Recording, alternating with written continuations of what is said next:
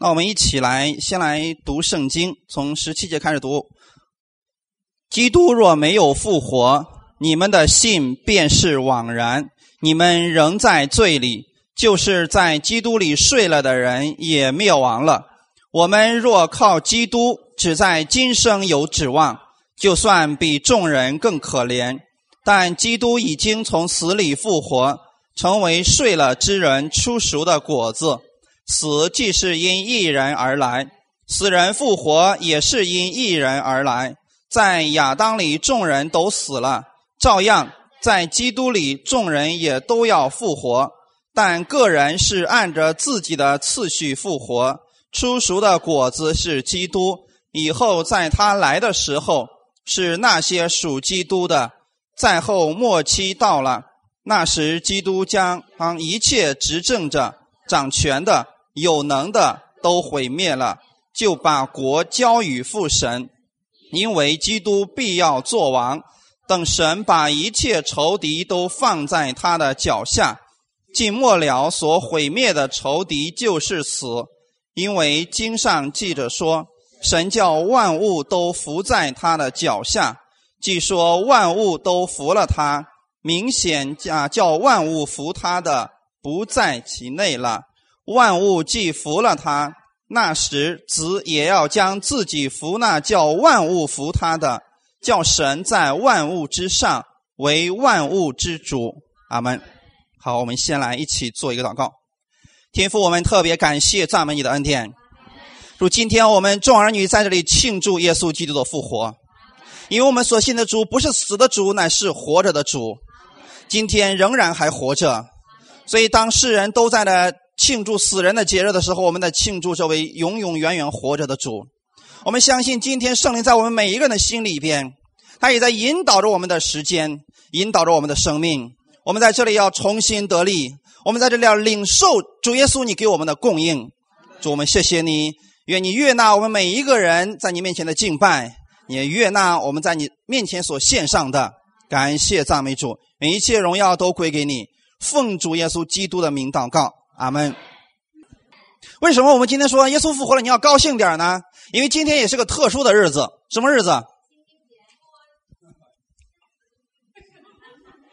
说的都对啊！世人今天很多人在过清明节，他们在干什么呢？他们在哭。但是今天我们说，今天耶稣复活了，你们要快乐一点，要笑一些。所以当世人哭的时候，我们在笑。阿门。当我们笑的时候，他们就哭了，哈哈！感谢主啊！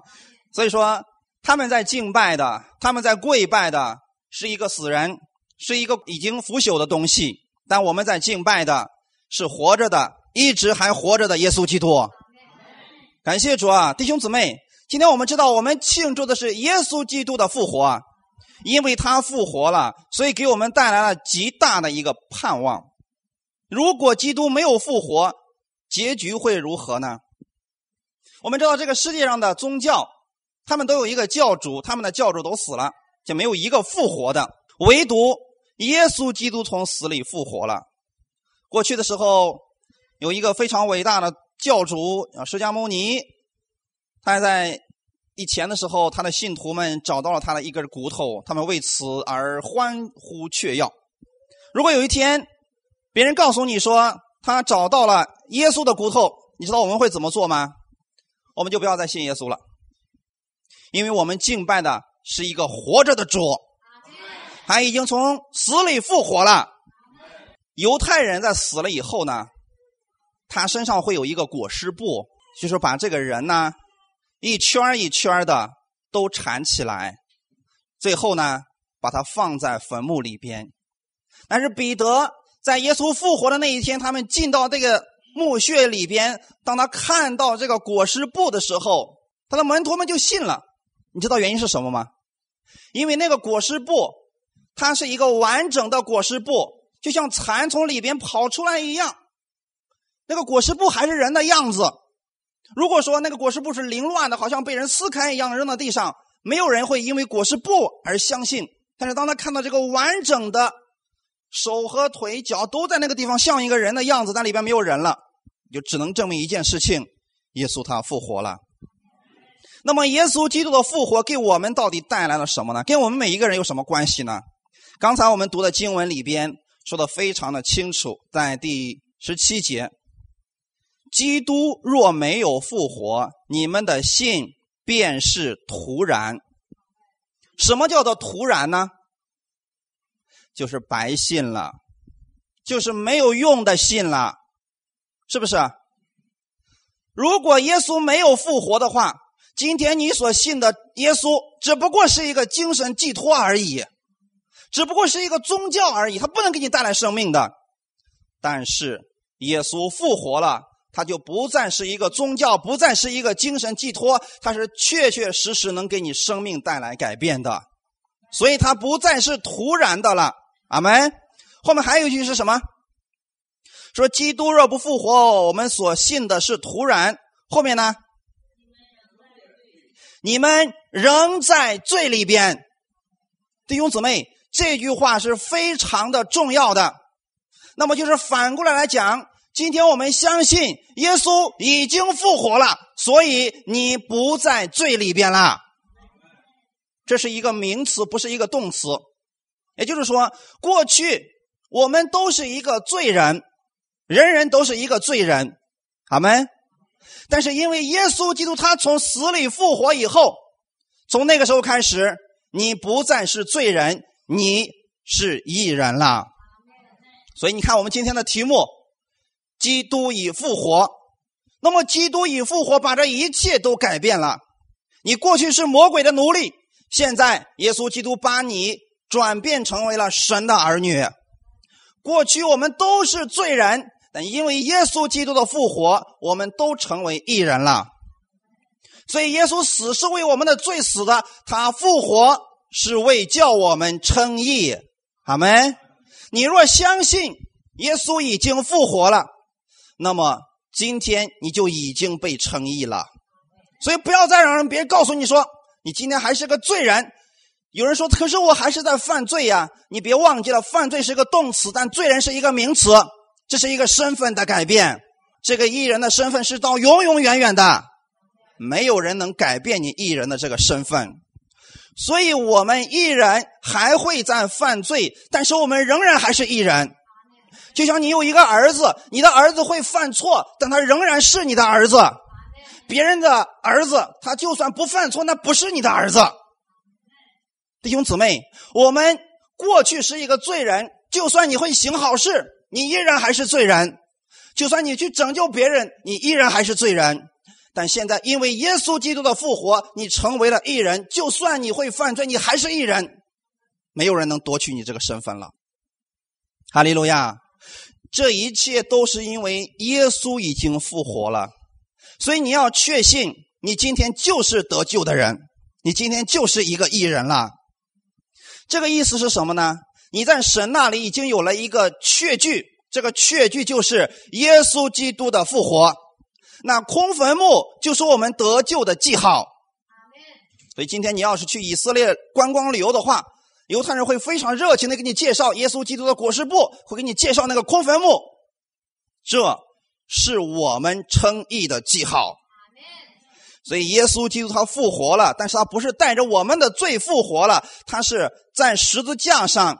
他承担了我们的罪，为我们的罪付上了代价。那么罪的工价是什么呢？死。耶稣为我们的罪死了，然后三天之后他从死里复活了。这就是福音，这就是一个完整的福音，弟兄姊妹。我们今天告诉别人说，今天你若相信耶稣基督为你的罪死了，三天之后从死里复活了，你就得救了。所以不要把。福音说的非常的复杂，让别人无法理解。其实就这样的简单。如果他相信这个，那么他也被神称义了。因为这一切，当耶稣为我们献上，又为我们复活的时候，我们能做什么呢？我们唯一所做的就是相信他所做的。阿门。你相信耶稣在十字架上为你成就了那个完美的功，这就是你所要得着艺人的身份了。所以这是耶稣为你所换来的。假如我们想到的是罪，今天我们在想说，如果我犯罪了，我还需要承担我罪的后果，还需要承担罪的工价，就是我还需要死，我还需要下地狱，那么你就是否认了耶稣在十字架上为你所做的，就相当于说，今天你去超市买东西，别人说我替你付过账了，营业员也说了，有人已经替你付过账，你说我不信，这就是你否认了那个为你做这事的人。今天如果你还不确定你是个艺人的话，你就是否认了耶稣基督在十字架上已经为你的罪付出代价，你也否认了他死而复活。所以，你当你看到我们的主死而复活的时候，你就应该相信你已经被称义了。阿门，弟兄姊妹，耶稣的功做完了吗？他有没有把你完全救出来呢？已经救出来了。阿门，弟兄姊妹。所以我们现在唯一能够接受这个救恩的方法，跟你的行为没有一丁点的关系，你只是相信耶稣为你所做的，因为。耶稣已经付上代价了，弟兄姊妹，上帝他没有降低他的标准，他的公义还是公义的，只是说今天当耶稣他为我们世人，他死在十字架的时候，他是承担了我们所有的罪，所以这个时候，上帝把他一切的愤怒、一切的烈火都降在了耶稣的身上，耶稣是在承担我们该承担的部分，当。上帝真的把一切烈怒都降在耶稣身上的时候，神说：“我把我的烈怒发完了。”然后耶稣吸收了神一切的公义的刑罚。阿门。他本来没有罪，他也不知道罪，他也没有犯过罪，但是他却受了这样的刑罚，是为我们的缘故。弟兄姊妹，过去我们每一个人都在死亡之下，在律法之下，捆绑之下。是神的儿子耶稣把我们救出来的。那么今天我们在想这样一个事情：过去呢，我们是魔鬼的奴仆，是不是耶稣向魔鬼付上了代价，然后把我们救出来的呢？是不是？不是，那是什么原因？耶稣死是向谁付价付代价的？你看啊，今天你去超市买东西，你要给那个营业员付钱，因为你是需要向人家付代价，对吗？耶稣今天死是向谁在付代价？向魔鬼还是向神？有人说啊，你看我们都被魔鬼掳掠了。这个时候呢，耶稣去然后死了，是付清了魔鬼的价格，对吗？不是，你记得，我们的主耶稣永远不欠魔鬼什么。阿门。我们主耶稣付上代价是向天父在付代价。因为天父有一个公义的标准，我们每一个人都达不到这个标准，所以我们就必须死。这个时候呢，为了我们不死，所以我们的主耶稣他向我们的天父附上了这个公义的标准。我们犯罪了，按照神的标准，我们是应当死的，不是按照魔鬼的标准。阿门。然后呢，耶稣是向我们的天父付上了这公义的代价，所以他替我们而死了。弟兄姊妹，正是这样的一个原因。今天我们知道，当你看到耶稣复活的时候，当你看到十字架的时候，你应该相信你已经被称义了，你也不欠魔鬼任何东西，你也不必害怕他。阿门。所以十七节说：“耶稣若没有复活，你们的信就是徒然，你们仍然活在罪里边。”二十节，但。基督已经从死人中复活，成为了睡了之人出熟的果子。这出熟的果子是什么意思？弟兄姊妹，马上快要熟的是什么？不是樱桃吗？是不是很快就熟了？当你看到一个樱桃树上的樱桃第一个熟了的时候，你会想起什么？是不是其他的也很快熟了？这就叫做出熟的果子。这个出熟的果子是什么意思呢？耶稣基督他死了，但死亡不是他的结局，他三天之后从死里复活了，成为了我们出熟的果子。以后我们要这样复活的，所以弟兄姊妹不要惧怕死亡。当今天世人在一个坟前哭的时候，他们知道那就是结局。我们不是那样的，我们虽然这个身体要死，但是我们是要复活的。复活？什么叫复活呢？就是先死才有活了，那叫复活，对不对？要不然就叫活活了。神说我们要复活，就是这个肉体一定要死的，然后神要让它复活，对吗？这是我们每一个基督徒的盼望，弟兄姊妹。什么时候会有这样一个事情发生呢？耶稣基督第二次再来的时候，这个事情就全部我们看到了。阿门。所以后面说了，耶稣基督成为了睡了之人出熟的果子。那你们仔细的去读圣经，你就知道，耶稣基督复活以后，是不是不再受空间时间的限制了？所以，当你们心里边软弱的时候，你们就去思想一下，复活的耶稣基督他拥有什么样的能力？今天他上三楼不用从一楼去了，直接就过来了，对吧？他今天要去北京，直接就去了，也不用坐飞机了，瞬间就到了，是不是？这是耶稣基督的能力，而且还有一个好处是什么呢？他想吃就吃，不想吃也饿不死。他现在在天国里边，天国里边没有医院，对吗？因为那里没有疾病，那就是死而复活之后的身体，也是我们。死而复活之后的身体，弟兄姊妹，我们今天在这个复活节的当中，我们讲这个事情，是让你们有一个最大的盼望，就是盼望着我们身体的死而复活。阿门。所以基督徒不惧怕死亡，在神看来，我们只不过是睡了而已。当拉萨路死了，他的门徒都说死了。他的亲戚朋友都说死了，但是耶稣说：“我的朋友拉萨路睡了，我们去叫醒他吧。”今天我们看到基督徒有的他死了，但是神说他只是睡了。弟兄姊妹，你们做父母的，当你看到晚上的时候你家孩子睡了，你会不会嚎啕大哭？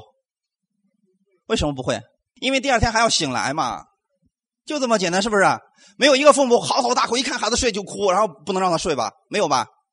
可是今天我们要这样来面对我们基督徒的死亡。神说他只不过是睡了，等末了的时候，那天使一吹号，我们所有的人都要复活的，这是我们的盼望。哈利路亚。所以你看啊，二十一节怎么说的呢？死既是因一人而来，死人复活也是因一人而来。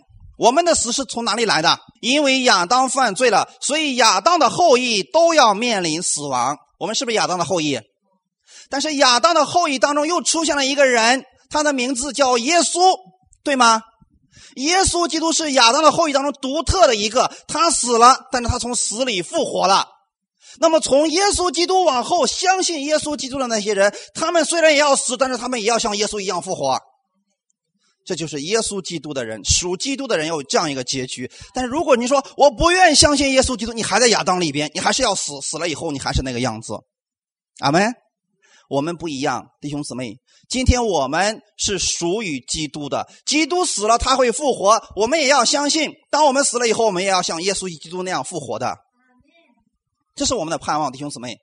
所以我们来看一段经文，《帖撒罗尼迦前书》第四章十三到十七节。我们来看，论到睡了的人。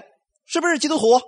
哎，在神看来，我们只不过是睡了的人。我们不愿意，弟兄们，你们不知道，恐怕你们忧伤。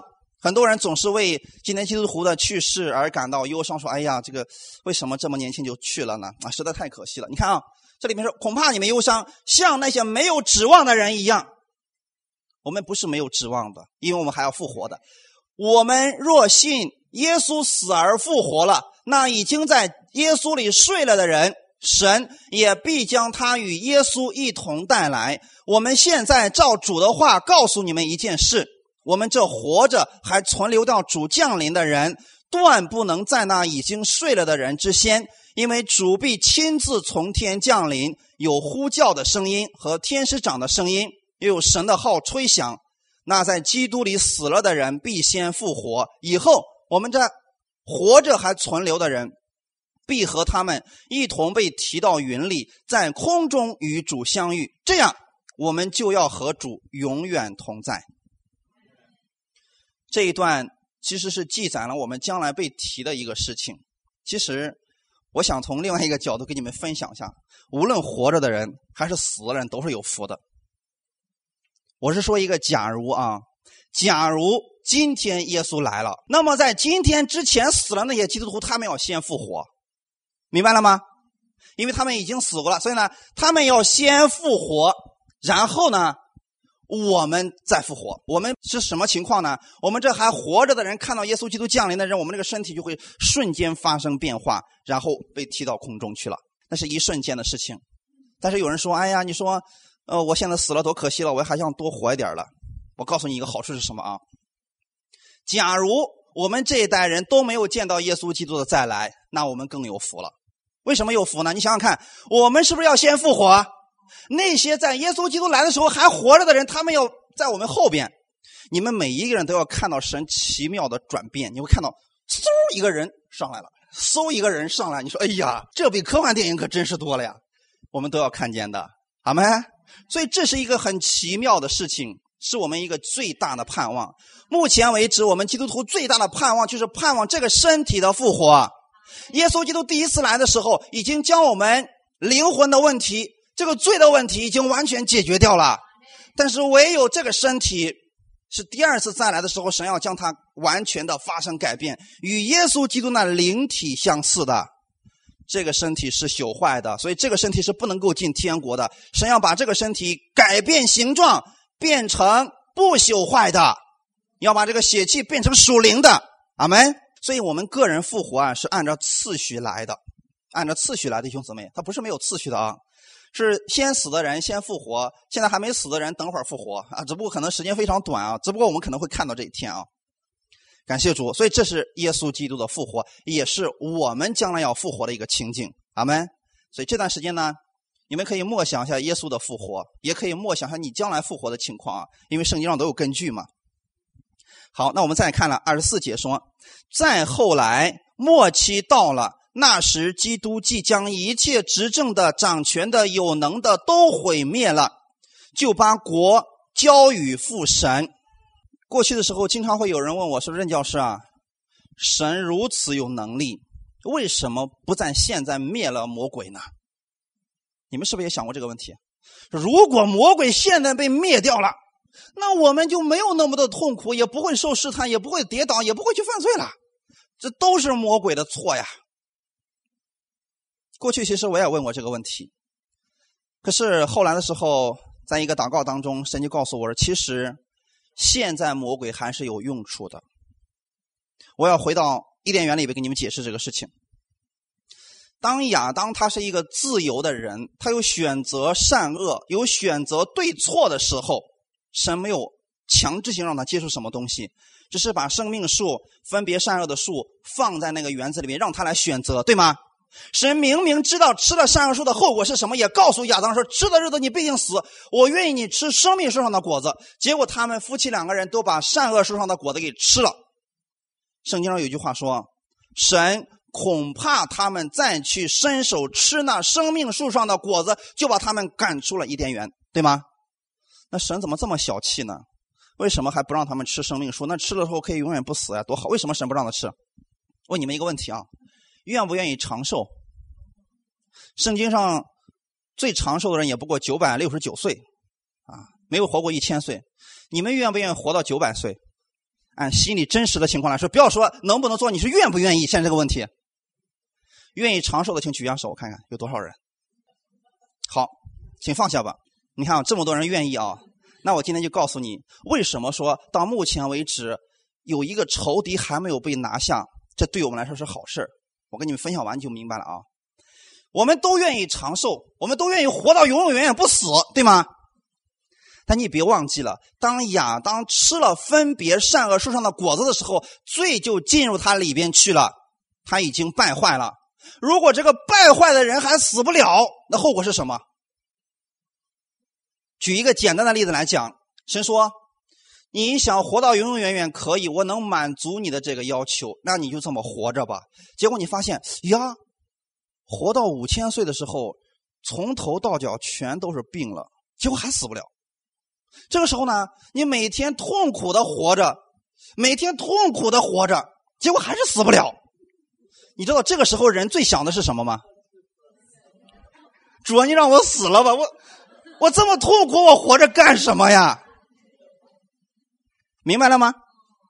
神让我们活着，是让你永永远远健康的活着，是你不是带着这个朽坏的肉体在痛苦中活的。神将来让我们你这个身体改变形状，让你圣洁当中健康的活着，这是神的心意。所以今天还有一个仇敌没有被拿下，这个仇敌就叫做死亡。死亡。我们来看一下这段经文在哪里呢？在第二十五节，我们一起来读一下。因为基督必要作王，等神把一切仇敌都放在他的脚下。阿门。二十六节，寂末了，所毁灭的仇敌是什么？死亡。阿门。其实现在魔鬼已经是一个失败者了。两千年前在十字架上有一次对决，什么对决呢？耶稣为我们的缘故在十字架上甘心乐意为我们死了。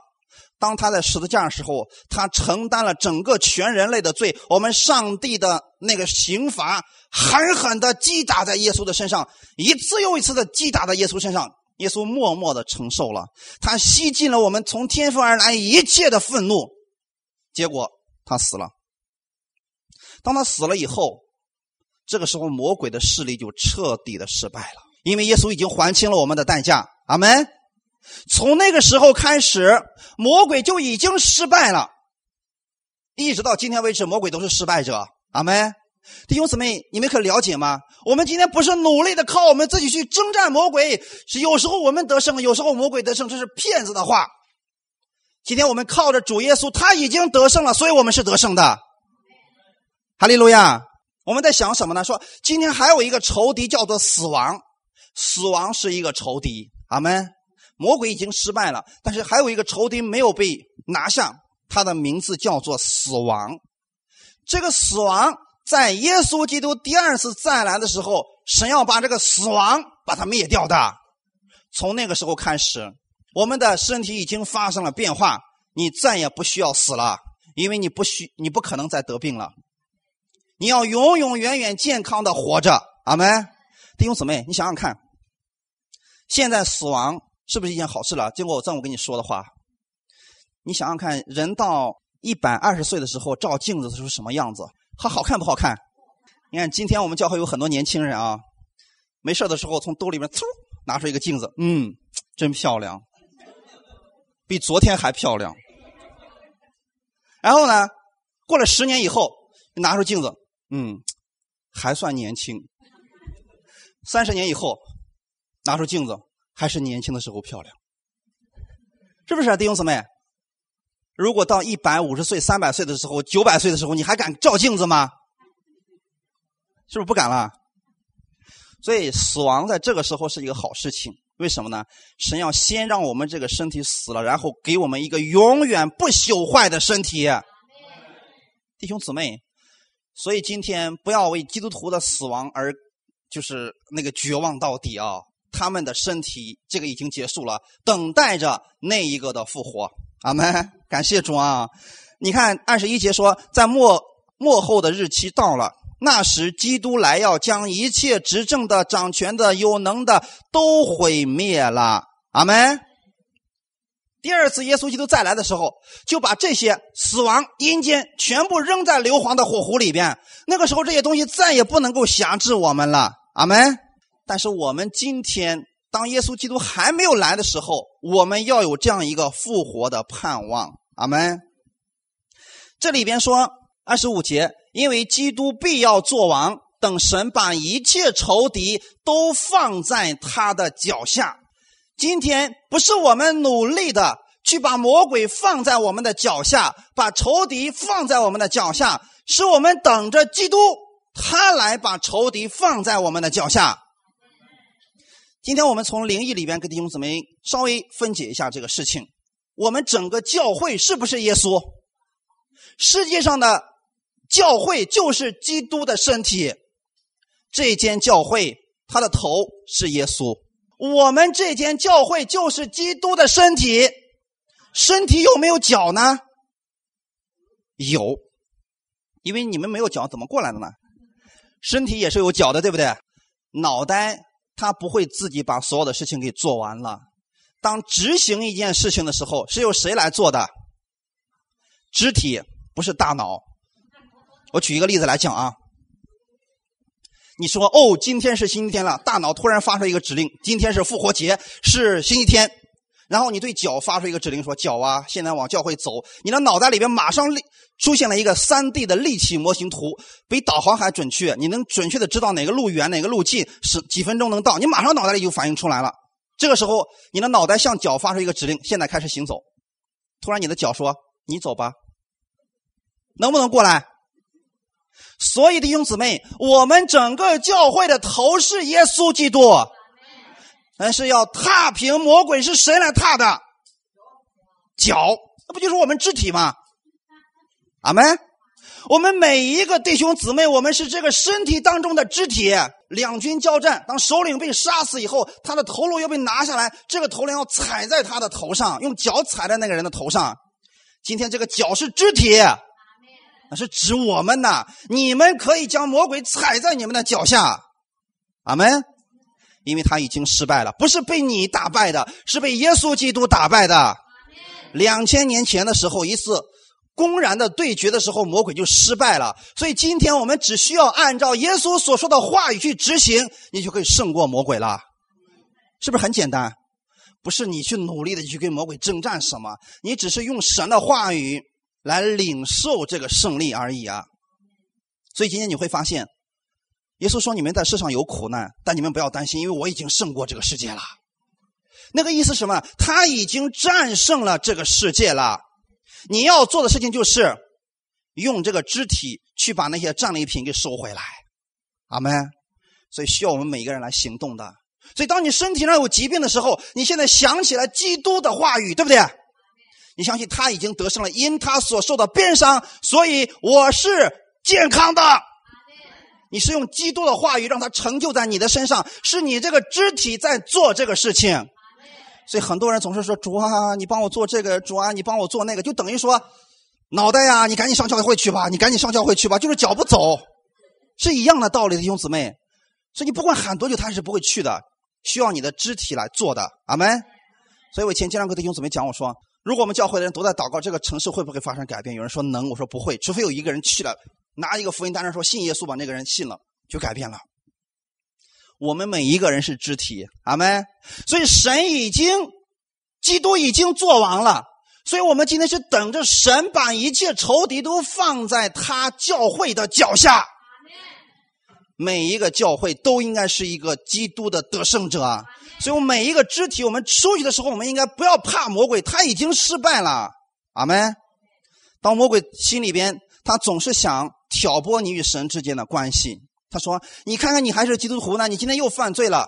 你今天怎么回答魔鬼呢？你说是的，我是一个基督徒，我虽然犯罪了，但是耶稣在十字架上的时候，他已经承担了我的罪。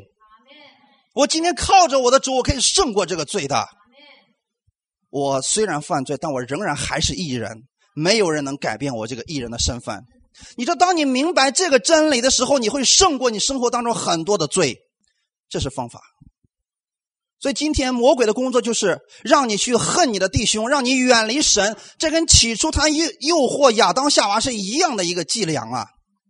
所以今天当一个教会不合一的时候，相互之间彼此猜忌的时候，魔鬼最高兴了。当你们都不去敬拜神的时候，魔鬼最高兴了，因为你没有办法将他踩在脚下，是他欺骗了你。但是神已经把权柄给我们了，因为基督已经做完了，神已经把魔鬼放在了教会，就是你们的脚下了。感谢主啊！好，不是死亡来掌管你，是你在掌管着死亡。其实耶稣再来，随时都可能发生。我们不去说这个日子具体是哪一天，也许很快就来了。所以我们要做的事情是什么呢？我们盼望着这个日子的到来，然后呢，我们欢欢喜喜的迎接着耶稣。因为那一天，当耶稣再来的时候，我们每一个人不必再受各样的限制了。那个时候，你想去哪个星球旅游都可以了，关键是免费。啊！你看，我一说免费，你们就笑了啊！感谢主啊！所以啊，刚才我们说了，我们基督现在已经做完了，神已经把魔鬼放在我们的脚下了，只是现在还有最后一位仇敌，他的名字叫做死亡。等我们基督第二次再来的时候，这个死亡要被废去的。阿门，弟兄姊妹。所以今天呢，不要看你自己。刚才我也说了，如果你总是看你自己的话，你就等于说在拿镜子每天看自己，你会越看越失望，越看越绝望，因为会越来越丑。你要仰望耶稣基督，知道原原因是什么呢？因为你越看耶稣的时候，圣经上说了，你我们好像从镜子里边反光，然后呢，你就身上充满了基督的荣耀。因为你越看耶稣，你就越来越荣耀了。原因是什么呢？耶稣基督他死而复活了，那个身体就是那个样子的。而你呢，你越亲近耶稣，你的荣光也是越大的。等这个身体彻底衰老了，你说彻底不受限制了呀，是不是更好呢？因为这个朽坏的死掉了，那个永远不朽坏的马上给你了，是不是很奇妙？所以这就是我们的盼望。我们不要把我们的盼望放在我们自己身上。也不要放在你身边这个人身上，因为他跟你一样啊！要放在耶稣基督的身上，哈利路亚啊！所以他是神的羔羊，所以我们只需要一个答案：耶稣基督是我们一切的答案。马太福音的二十二章四十四节说：“主对我主说，你坐在我的右边，等我把你的仇敌放在你的脚下。”这个事情已经完成了。当神差派自己的独生爱子来到这个世界上的时候，神没有说：“儿子，你去努力的拯救世界吧，我要安息了。”是这样的吗？不是的，圣经上说的非常的清楚。耶稣说：“我父做事，直到如今，我也做事。”你知道耶稣为什么在世上的时候，他能够安然的处理一切事情吗？因为在耶稣的心里边。他有安息，阿门。他虽然在世上，但他知道是神是他的天赋在做一切的事情，是他的天赋将仇敌放在他的脚下。所以耶稣面对任何事情的时候，他不惧怕，因为他知道他的天赋已经将仇敌放在他的脚下了。所以你看看，耶稣在世上的时候，难道没有遇到过困难吗？有。只是耶稣没有说：“哇，好大的困难呀！”你看五饼二鱼，一个小孩子给了耶稣五饼二鱼。当面对着五千个男人的时候，那个时候门徒说：“主啊，再给我们二十两银子，我们去买饼也不够这么多人吃的呀。”门徒们看到的是缺乏，看到的是不够的供应，但耶稣没有说：“对呀，一个小孩吃的五饼二鱼能有多少呢？这还有五千个男人等着吃呢。”耶稣没有看这些。耶稣看的是什么呢？他知道他的天赋已经给他供应了，所以那个时候他拿起这五饼二鱼来，望着天，他祝谢了，因为他心里边一直是安息的姿态。今天我们最缺乏的是拥有这样一个安息的姿态。很多的时候，我们之所以烦乱，是因为我们觉得我们没有能力处理这个事情，我们不知道该怎么办，所以我们会烦乱。耶稣在面临任何事情的时候，他从来没有说：“哎呀，烦死我了！哎呀，忙死我了。”那么，耶稣在世上的工作，他多不多？圣经上说了，耶稣的事工非常的多。有时候呢，他们甚至连吃饭的时间都没有。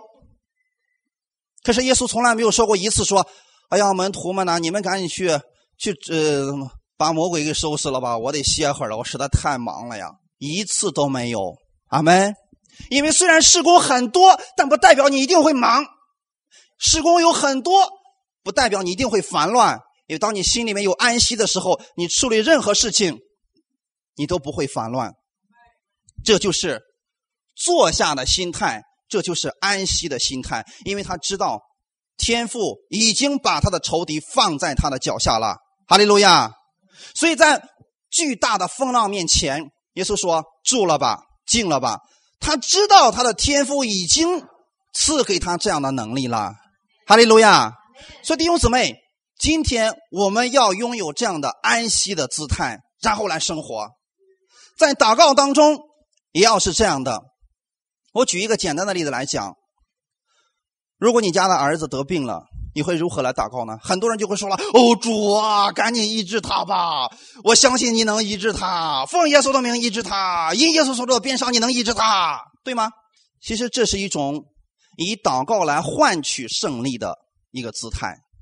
还有一种比这更好的，就是以胜利者的姿态来祷告。他一摸，虽然这个孩子的脑袋确实非常的热，但是他相信天父已经供应下来了医治，所以这个时候他心里边。不为这个事情而担心，他以一个胜利者的身份，他不是去征战，他不是去哀求，他是说：“主，你已经把权柄赐给我了，所以我现在只不过过去是命令这个热退了而已。”所以他伸出他手说：“奉耶稣的名，命令热退去吧。”他是一个胜利者的身份来祷告的，阿门。也就是说，当这个事情还没有看到结果，但是他已经站在这个结果上，然后来祷告了，这就叫做信。希伯来书里边十一章第一节告诉我们的信就是这个意思啊！你现在眼睛没有看到，但你要站在你已经看到那个结果上来看现在的事情，阿门。这就是信心的祷告，所以这也是一种安息，因为你相信天父已经为你做了这样的事情了。天父对圣子说：“你坐在我的右边，等我把你的仇敌放在你的脚下。”就是这个意思，一切都是天父在做的。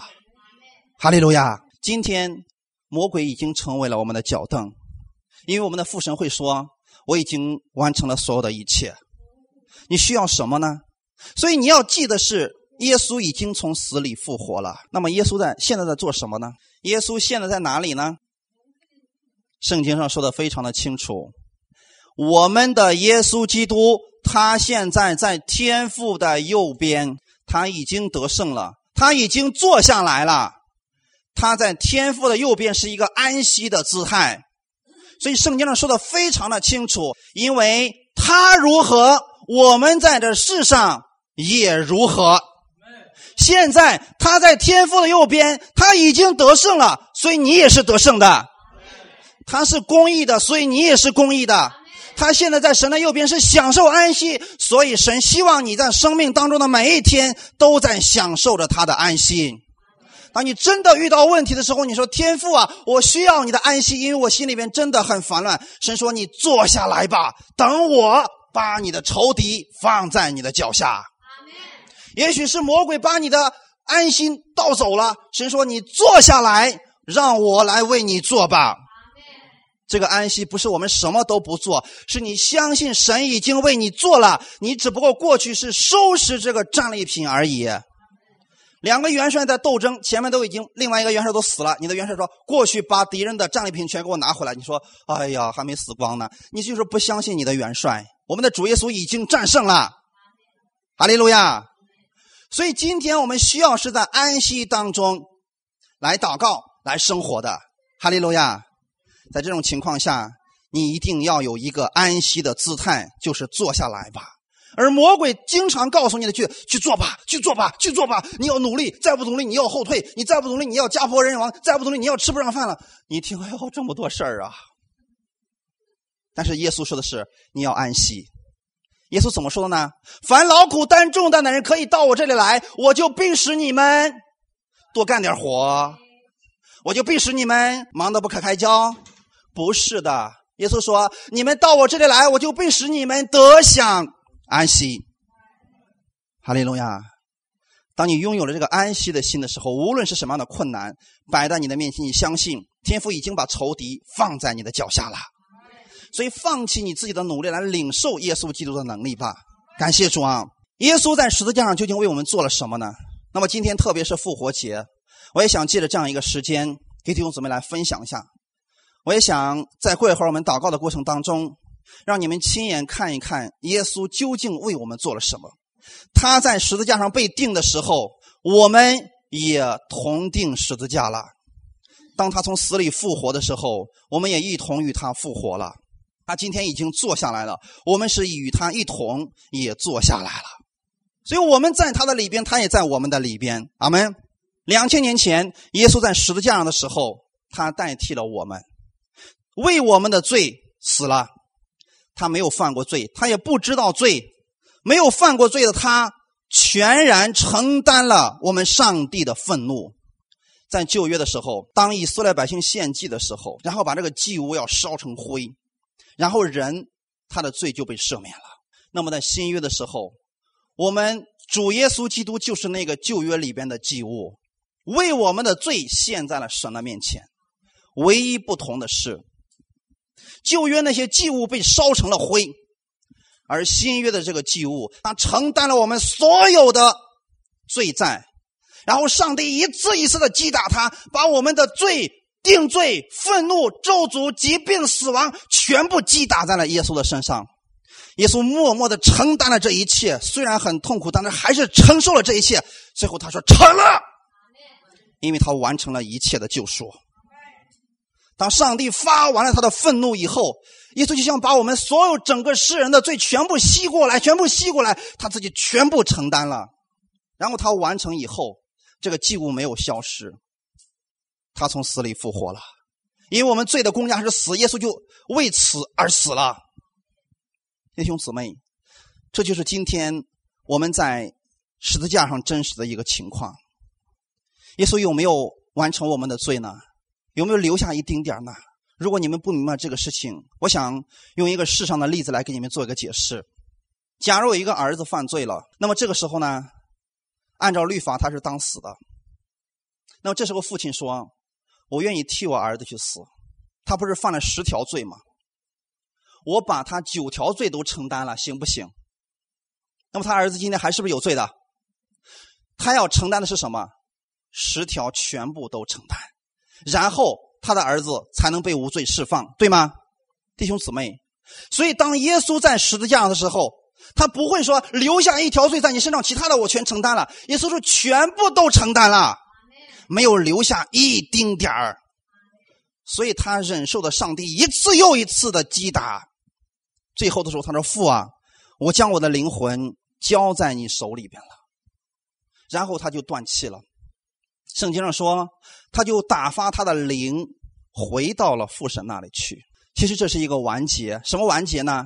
一开始的时候，上帝在造我们的时候，造出了亚当。这个时候呢，上帝一看亚当还没有灵气，所以他就在亚当的鼻孔里边吹了一口气，看我的样子。然后他说：“唉。”这个时候，亚当变成了一个有灵的活人。阿门。当时在十字架上的时候呢，耶稣承担了我们所有的罪，然后呢，他最后呢也是这样交出了他的那个灵，他把他交还给了天父。弟兄姊妹，耶稣是为了我们，已经完成了上帝全部的愤怒，神的烈怒全部都发在了耶稣的身上，然后他低下了头，呼出了他身体里边那个灵，打发他们出去了。所以，当这个烈怒降完以后，这个祭物依然还在，在恩典之下，这个祭物就是我们的耶稣基督，他承担了上帝的审判，今天他依然还活着，就是我们所庆祝的耶稣的复活。所以，神非常的爱你，他对你的爱就在十字架上显明了。下面我们一起来看一段影片，我想这段影片是真实的来表达我们。耶稣基督在十字架上究竟为我们承担了什么样的一个刑罚？我们今天又是如何被神所接纳？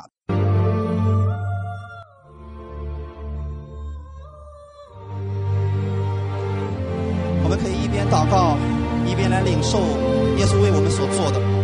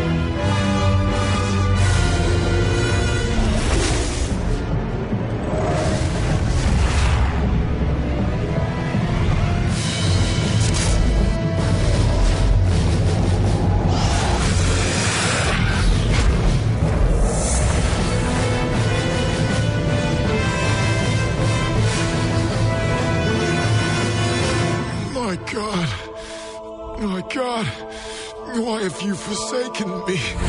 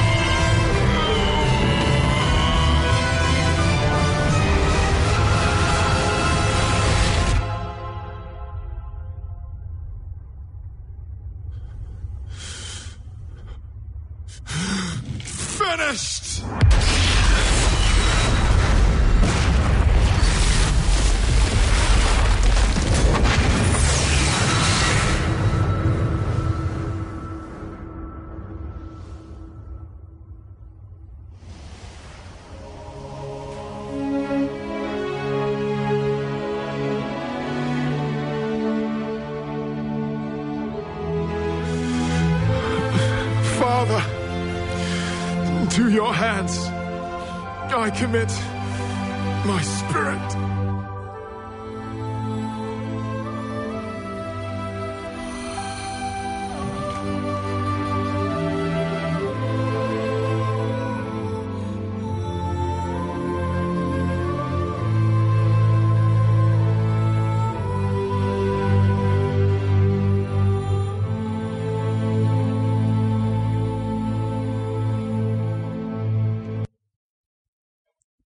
哈利路亚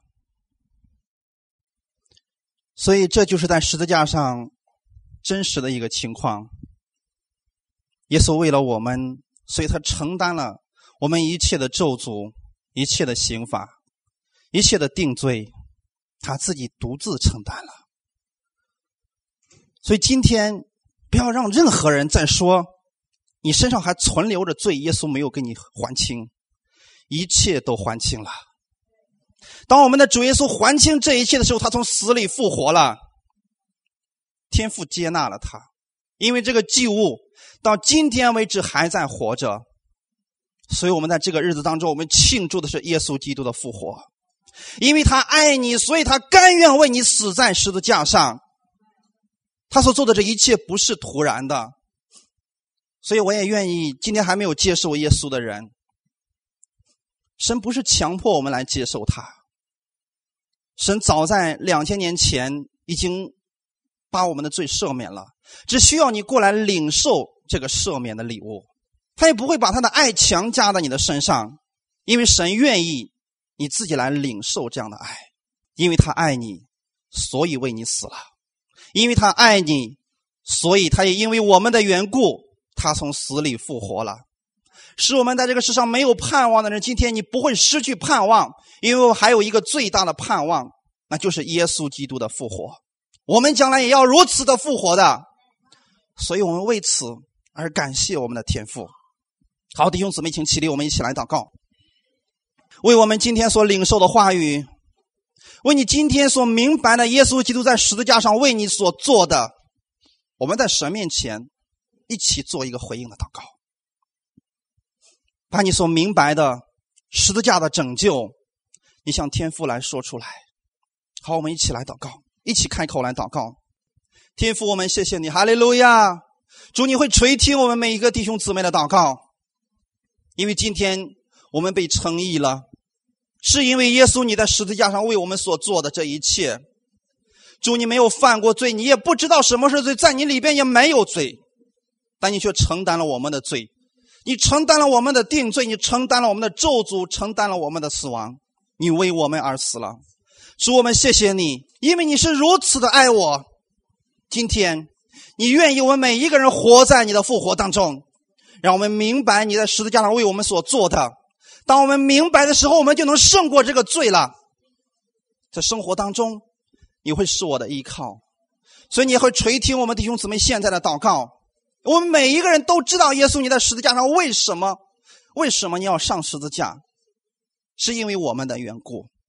主，我们谢谢你所承受的一切的痛苦，以你所受的鞭伤，使我们得着医治；以你所受的刑罚，你是要把平安赐给我们。所以，当你复活的时候，是为了我们能够称义。我们谢谢你，我们愿意接受你给我们赐下这样丰盛的礼物。我们并为此而感谢你，愿一切荣耀都归给你。奉主耶稣基督的名祷告，阿门，哈利路亚，荣耀之上归我们的上帝。